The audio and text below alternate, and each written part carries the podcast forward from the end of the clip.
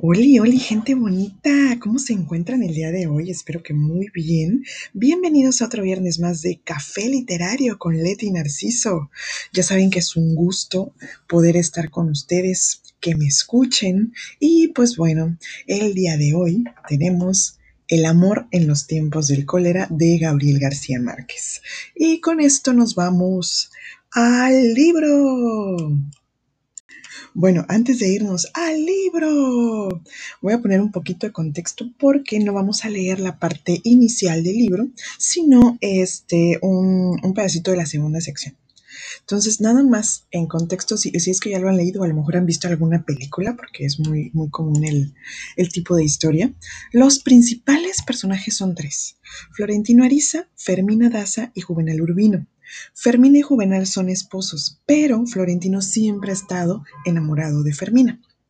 ¿Okay? Entonces, esta segunda sección es cuando prácticamente aparece en el libro Florentino Ariza.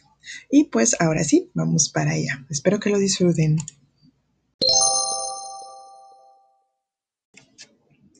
Florentino Ariza, en cambio, no había dejado de pensar en ella un solo instante después de que Fermina Daza lo rechazó sin apelación después de unos amores largos y contrariados, y habían transcurrido desde entonces 51 años, 9 meses y 4 días.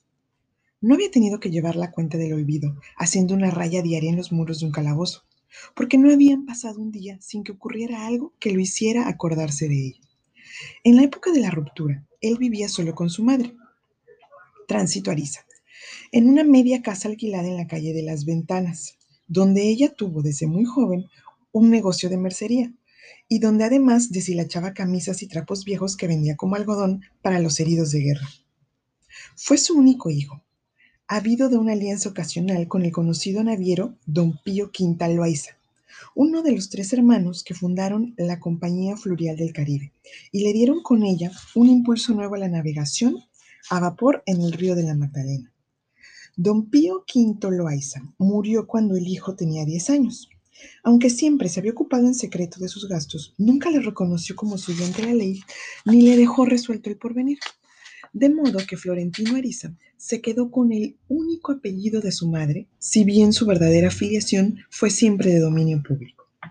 Después de la muerte de, del padre, Florentino Ariza tuvo que renunciar al colegio para emplearse como aprendiz en la agencia postal, donde lo encargaron de abrir las sacas y ordenar las cartas y avisar al público que había llegado el correo izando en la puerta de la oficina la bandera del país de procedencia. Su buen juicio llamó la atención del telegrafista, el emigrado alemán Lotario Tugo, que además tocaba el órgano en las ceremonias mayores de la catedral y daba clases de música a domicilio. Lotario le enseñó el código Morse y el manejo del sistema telegráfico, y bastaron las primeras lecciones de violín para que Florentino Ariza siguiera tocando lo de oído como un profesional. Cuando conoció a Fermina Daza, era el joven más solicitado de su medio social, el que mejor bailaba la música de moda y recitaba de memoria la poesía sentimental. Y estaba siempre a disposición de sus amigos para llevar a sus novias serenatas de violín solo. Era escuálido desde entonces, con un cabello indio sometido con pomada de olor, los espejuelos de miope que aumentaban su aspecto de desamparo. Aparte del defecto de la vista, sufría de un estreñimiento crónico que le obligó a aplicarse lavatinas purgantes toda la vida. Tenía una muda única de pontificial heredada del padre muerto, pero Tránsito Ariza se la mantenía tan bien de cada domingo que parecía nueva. A pesar de su aire desmirreado, de su retraimiento y, de su vestimenta sombría, las muchachas de su grupo hacían rifas secretas para quedarse con él, y él jugaba a quedarse con ellas, hasta el día en que conoció a Fermina Daza y se acabó la inocencia. La había visto por primera vez una tarde en que el lotario lo encargó de llevar un telegrama a alguien sin domicilio conocido que se llamaba Lorenzo Daza. Lo encontró en el parquecito de los Evangelios, en una de las casas más antiguas, medio arruinada, cuyo patio interior parecía el claustro de una abadía, con malezas en los canteros y una fuente de piedra sin agua. Florentino Ariza no percibió ningún ruido humano cuando siguió a la criada, descalza bajo los arcos del corredor, donde había cajones de mudanza todavía sin abrir y útiles de albañiles entre restos de cal y bultos de cemento armados. pues la casa estaba sometida a una restauración radical. Al fondo del patio había una oficina provisional donde dormía la siesta sentado frente al escritorio un hombre muy gordo de patillas rizadas que se confundían con los bigotes. Se llamaba, en efecto, Lorenzo Daza. Y no era muy conocido en la ciudad porque había llegado hace menos de dos años y no era hombre de muchos amigos. Recibió el telegrama como si fuera la continuación de un sueño asiago. Florentino Ariza observó los ojos lívidos con una especie de compasión facial. Observó los dedos inciertos tratando de romper la estampilla. El miedo del corazón que había visto tantas veces en tantos destinatarios que todavía no lograba pensar en los telegramas sin relacionarlos con la muerte. Cuando lo leyó, recobó el dominio. Suspiró. Buenas noticias. Y le entregó a Florentino Ariza los cinco reales de rigor, dándole a entender con una sonrisa de alivio que no se los habría dado si las noticias hubieran sido malas. Luego lo despidió con un apretón de manos, que no era de uso con un mensaje del telégrafo, y la criada lo acompañó hasta el portón de la calle, no tanto para conducirlo como para vigilarlo. Hicieron el mismo recorrido en sentido contrario por el corredor de arcadas, pero esta vez Florentino Ariza, que había alguien, eh, esta vez Florentino Ariza supo que había alguien más en la casa, porque la claridad del patio estaba ocupada por una voz de mujer que repetía una lección de lectura. Al pasar frente al cuarto de coser, Vio en la ventana a una mujer mayor y a una niña, sentadas en dos sillas muy juntas y ambas siguiendo la lectura en el mismo libro que la mujer mantenía abierto en el regazo. Le pareció una visión rara, la hija enseñando a leer a la madre. La apreciación era incorrecta solo en parte porque la mujer era la tía y no la madre de la niña, aunque la había criado como si lo fuera. La lección no se interrumpió, pero la niña levantó la vista para ver quién pasaba por la ventana, y esa mirada casual, fue el origen de un cataclismo de amor que medio siglo después aún no había terminado. Lo único que Florentino Ariza pudo averiguar de Lorenzo Daza fue que había venido de San Juan de la Ciénega con la única hija y la hermana soltera poco después de la peste del cólera. Y quienes lo vieron desembarcar no, dudaron de que venía para quedarse, pues traía todo lo necesario para una casa bien guarnecida. La esposa había muerto cuando la hija era muy niña la hermana se llamaba Escolástica. Tenía 40 años y estaba cumpliendo una mandada con el hábito de San Francisco cuando salía a la calle y solo el cordón de la cintura cuando estaba en casa. La niña tenía 13 años y se llamaba igual que la madre muerta, Fermina. Se suponía que Lorenzo Daza era un hombre de recursos porque vivía bien sin oficio conocido y había comprado con dinero en, en rama la casa de los evangelios. cuya restauración debió costarle por lo menos el doble de los 200 pesos oro que pagó por ella. La, la, hija estaba estudiando en el colegio de la presentación de la Santísima Virgen, donde las señoritas de sociedad aprendían desde hacía dos siglos el arte del oficio de ser esposas diligentes y sumisas. Durante la colonia y los primeros años de la República, solo recibían a las heredadas de apellidos grandes, pero las viejas familias arruinadas por la independencia tuvieron que someterse a las realidades de los nuevos tiempos, y el colegio abrió sus puertas a todas las aspirantes que pudieran pagarlo, sin preocuparse de sus pergaminos, pero con la condición esencial, esencial de que fueran hijas legítimas de matrimonios católicos. De todos modos, era un colegio caro, y el hecho de que Ferminia Daza estudiara allí era por sí solo un indicio de la situación económica de la familia, aunque no lo fuera de su condición social. Estas noticias alentaron a Florentino Daza, pues le indicaba que la bella adolescente de ojos almendrados estaba al alcance de sus sueños. Sin embargo, el régimen estricto de su padre se reveló muy pronto como un inconveniente, eh, perdón, se reveló muy pronto con un inconveniente insalvable. Al contrario de las otras alumnas que iban al colegio en grupos acompañadas por una criada mayor, Fermina Daza iba siempre con la tía soltera, y su conducta indicaba que no le estaba permitida ninguna distracción. Fue de ese modo inocente como Florentino Ariza inició su vida sigilosa de cazador solitario. Desde las 7 de la mañana se sentaba solo en el escaño menos visible del parquecito, fingiendo leer un libro de versos a la sombra de los almendros, hasta que veía pasar a la doncella, imposible con el uniforme de rayas azules, las medias con ligas hasta las rodillas, los botines masculinos de cordones cruzados y una sola trenza gruesa con un lazo al extremo que le colgaba en la espalda hasta la cintura. Caminaba con una altivez natural, la cabeza rígida, la vista inmóvil, el paso rápido, la nariz afilada, con la cartera de los libros apretada en los brazos en cruz contra el pecho, y con un modo de andar de venada que la hacía parecer inmune a la gravedad. A su lado, marcando el paso a duras penas, la tía con el hábito pardo y el cordón de San Francisco no dejaba el menor resquicio para acercarse. Florentino Aliza las veía pasar de ida y regreso cuatro veces al día, y una vez los domingos a la salida de la misa mayor, y con ver a la niña le bastaba. Poco a poco fue idealizándola, atribuyéndole virtudes improbables, sentimientos imaginarios, y al cabo de dos semanas ya no pensaba más que en ella. Así que decidió mandarle una esquela simple escrita por ambos lados con su precisa letra de escribano. Pero la tuvo varios días en el bolsillo, pensando cómo entregarla, y mientras lo pensaba, escribía varios pliegos más antes de acostarse, de modo que la carta original fue convirtiéndose en un diccionario de requiebros, inspirado en los libros que había aprendido de memoria de tanto leerlos en la espera del parque. Buscando el modo de entregar la carta, trató de conocer a algunas estudiantes de la presentación, pero estaban demasiado lejos de su mundo. Además, al cabo de muchas vueltas, no le pareció prudente que alguien se enterara de sus pretensiones. Sin embargo, logró saber que Fermentina Daza había sido invitada a un baile de sábado todos los días, unos días después de su llegada, y que el padre no le había permitido asistir con una frase terminante. Cada cosa será a su debido tiempo.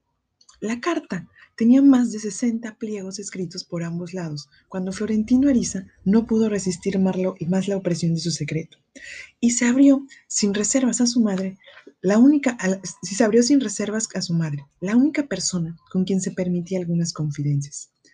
Tránsito Ariza se conmovió hasta las lágrimas por el candor del hijo en asuntos de amores y trató de orientarlo con sus luces. Empezó a convencerlo de que no entregara el mamotreto lírico con el que solo lograría asustar a la niña de sus sueños, a quien suponía tan verde como él en los negocios del corazón. El primer paso, le dijo, era lograr que ella se diera cuenta de su interés, para que su declaración no la fuera a tomar por sorpresa y tuviera tiempo de pensar. Pero sobre todo, le dijo, a la primera que tienes que conquistar no es a ella, sino a la tía. Ambos consejos eran sabios, sin duda, pero tardíos. En realidad, el día en que Fermina, Fermina Daza descuidó un instante la lección de lectura que estaba dándole a la tía y levantó la vista para ver quién pasaba por el corredor, Florentino Ariza la había impresionado por su aura de desamparo. Por la noche, durante la comida, su padre había hablado del telegrama y fue así como ella supo que había ido a hacer Florentino Ariza a la casa y cuál era su oficio. Estas noticias aumentaron su interés, pues para ella, como para tanta gente de la época, el invento del telégrafo tenía algo que ver con la magia. Así que reconoció a Florentino Ariza desde la primera vez que lo vio leyendo bajo los árboles del parquecito, aunque no le dejó ninguna inquietud mientras la tía no la hizo caer en la cuenta que había estado allí desde hace varias semanas.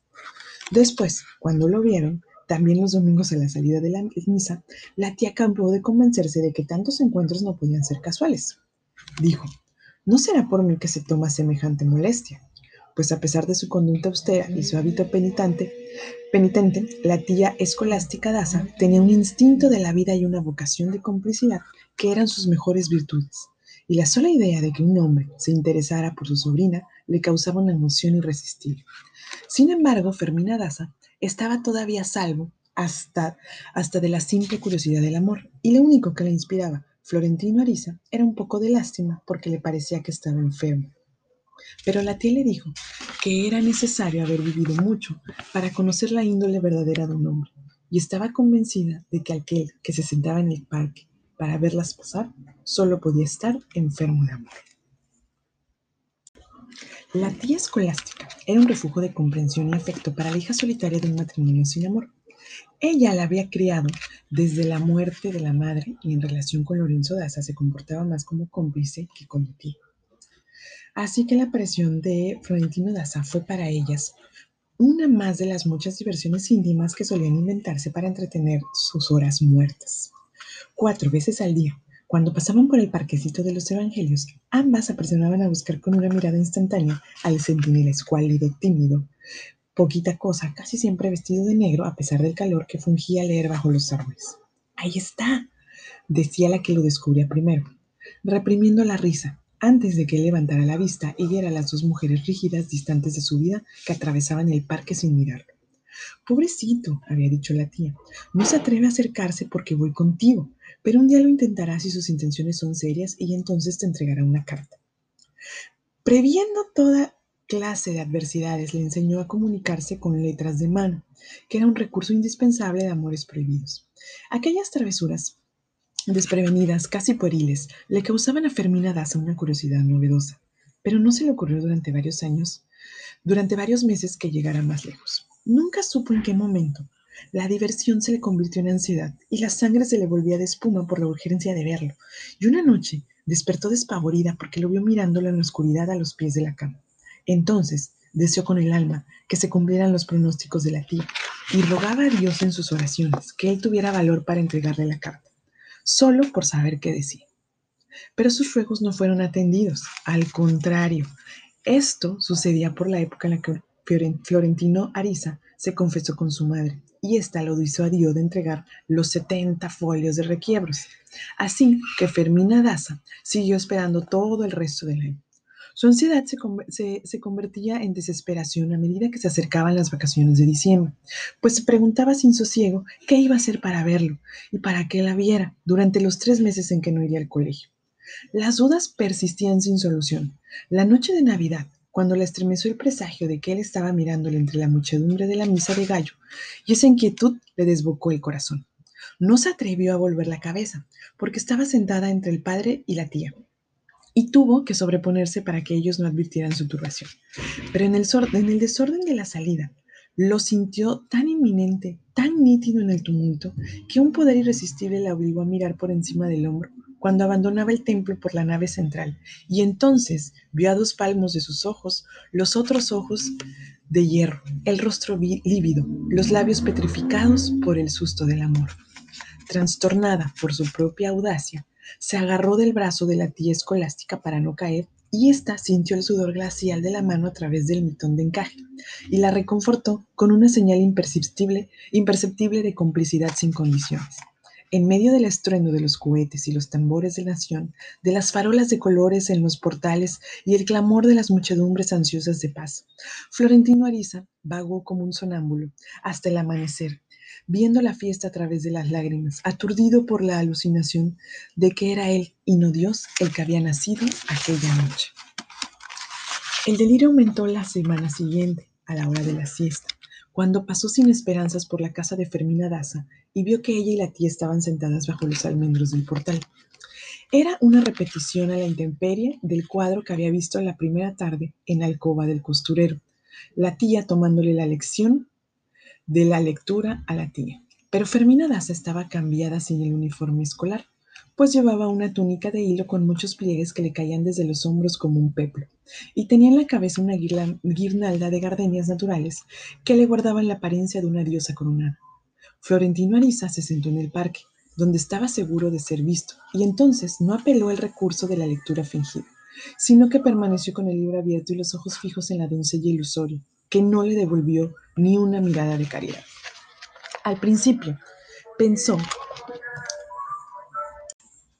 al principio pensó que la lección bajo los almendros era un cambio casual, debido tal vez a las reparaciones interminables de la casa, pero en los días siguientes comprendió que Fermina Das estaría allí al alcance de su vista total, todas las tardes a la misma hora de los tres meses de las vacaciones, y esa certidumbre le infundió un aliento nuevo. No tuvo la impresión de ser visto, no advirtió ningún signo de interés o de repudio, pero en la indiferencia de ella había un resplandor distinto que la animaba a persistir. De pronto, una tarde de finales de enero, la tía puso la labor en la silla y dejó sola a la sobrina en el portal entre el reguero de las hojas amarillas caídas de los almendros. Animado por la suposición irreflexiva de que aquella había sido una oportunidad concertada, Florentino Ariza atravesó la calle y se plantó frente a Fermina Y tan cerca de ella que percibió las grietas de su respiración y el hálito floral con el que había de identificarla por el resto de su vida. Le habló con la cabeza alzada y con una determinación que solo volvería a tener medio siglo después y por la misma causa. Lo único que le pido es que me reciba una carta, le dijo. No era la voz que Fermina Das esperaba de él. Era nítida y con un dominio que no tenía nada que ver con sus maneras lánguidas. Sin apartar la vista del bordado, le contestó, no puedo recibirla sin el permiso de mi padre. Florentino Ariza se estremeció con el calor de aquella voz. Cuyos timbres apagados no iba a olvidar por el, resto de su vida. Pero se mantuvo firme y replicó de inmediato, consígalo. Luego dulcificó la orden con una súplica. Es un asunto de vida o muerte. Fermina Daza no lo miró, no interrumpió el bordado, pero su decisión entreabrió una puerta por donde cabía el mundo entero. Vuelva todas las tardes, le dijo, y espere a que yo cambie de silla. Florentino Ariza no entendió lo que quiso decir hasta el lunes de la semana siguiente, cuando vio desde el escaño del parquecito la misma escena de siempre con una sola variación. Cuando la tía escolástica entró en la casa, Fermina Daza se levantó y se sentó en la otra silla. Florentino Ariza, con una camelia blanca en el ojal de la levita, atravesó entonces la calle y se paró enfrente a ella. Dijo, esta es la ocasión más grande de mi vida. Fermina Daza no levantó la vista hacia él, sino que examinó el contorno con una mirada circular y vio las calles desiertas con el sopor de la sequía y un remolino de hojas muertas arrastradas por el viento. Démela, dijo. Florentino Daza, Florentino Ariza, había pensado llevarle los 70 folios que entonces podía recitar de memoria de tanto leerlos, pero luego se decidió por media esquela sobria y explícita en lo que solo prometió lo esencial su felicidad a toda prueba y su amor para siempre. La sacó del bolsillo interno de la levita y le puso frente a los ojos de la bordadora atribulada que aún no se había atrevido a mirarlo. Ella vio el sobre azul, temblando en una mano petrificada de terror, y levantó el bastidor para que él la pusiera la carta, pues no podía admitir que también a ella se le notara el temblor de los dedos. Entonces ocurrió. Un pájaro se sacudió entre el follaje de los almendros, y su cagada cayó justo sobre el bordado. Vermina Daza apartó el bastidor, lo escondió detrás de la silla para que él no se diera cuenta de lo que había pasado, y lo miró por primera vez con la cara en llamas. Florentino Ariza, impasible con la carta en la mano, dijo, es de buena suerte. Ella se lo agradeció con su primera sonrisa y casi le arrebató la carta, la dobló y se la escondió en el corpiño. Él le ofreció entonces la camelia que llevaba en el ojal. Ella la rechazó es una flor de compromiso. Enseguida, consciente de que el tiempo se le agotaba, volvió a, refugiarse en su, postura, en su costura. Ahora váyase, dijo, y no vuelva más hasta que yo la avise. Cuando Florentino Ariza la vio por primera vez, su madre lo había descubierto desde antes de que él se lo contara, porque perdió el habla y el apetito y se pasaba las noches en claro dando vueltas en la cama. Pero cuando empezó a esperar la respuesta a su primer carta, la ansiedad se le complicó con cagantinas y vómitos verdes, perdió el sentido de la orientación y sufría desmayos repentinos. Y su madre se aterrorizó porque su estado no se parecía a los desórdenes del amor, sino a los estragos del cólera. El padrino de Florentino Ariza, un anciano, un anciano homeópata, que había sido el confidente en tránsito Ariza desde sus tiempos de amante escondida, se alarmó también a primera vista con el estado del enfermo, porque tenía el pulso tenue, la respiración arenosa y los odores pálidos de los moribundos. Pero el examen le reveló que no tenía fiebre ni dolor en ninguna parte, y lo único concreto que sentía era una necesidad urgente de morir. Le bastó con un interrogatorio insidoso, primero a él y después a la madre, para comprobar una vez más que los síntomas del amor son los mismos que del cólera. Prescribe infunciones de flores de tilo para entretener los nervios y sugiere un cambio de, de aires para buscar el consuelo en la distancia. Pero lo que anhelaba Florentino Ariza, ante todo, lo contrario era gozar de su martirio. Y bueno, gente bonita, hasta aquí vamos a dejar la sección de Libre el Amor en los tiempos del cólera de Gabriel García Márquez. Espero que la hayan disfrutado. Esta, este comienzo, de hecho, cuando Florentino conoce a Fermina y empiezan a tener estos encuentros casuales. Eh, tomen en cuenta, por favor, la época en la que se escribe el libro y que pues bueno, había em, situaciones que en aquel entonces todavía no se reconocía que estaban mal, por ejemplo, la edad de Fermina. Solo, eh, pues lo importante es reconocer, ¿no? Qué situaciones no estaban correctas, no son correctas y que en aquel entonces pues todavía no se reconocía. Yo creo que eso es lo importante dentro de las lecturas. Incluso hasta podemos imaginar que Fermina tenía más edad para pues estar acorde a pues todo lo que debe ser lo correcto. Me dio mucho gusto estar con ustedes, no saben cómo disfruto estas lecturas. A mí siempre me ha gustado leer en voz alta, entonces hacerlo, grabarlo, y, pensar que alguien lo está escuchando, la verdad me hace muy feliz. Les mando muchos besos, abrazos, descansen y nos vemos la próxima, bueno, nos escuchamos la próxima semana.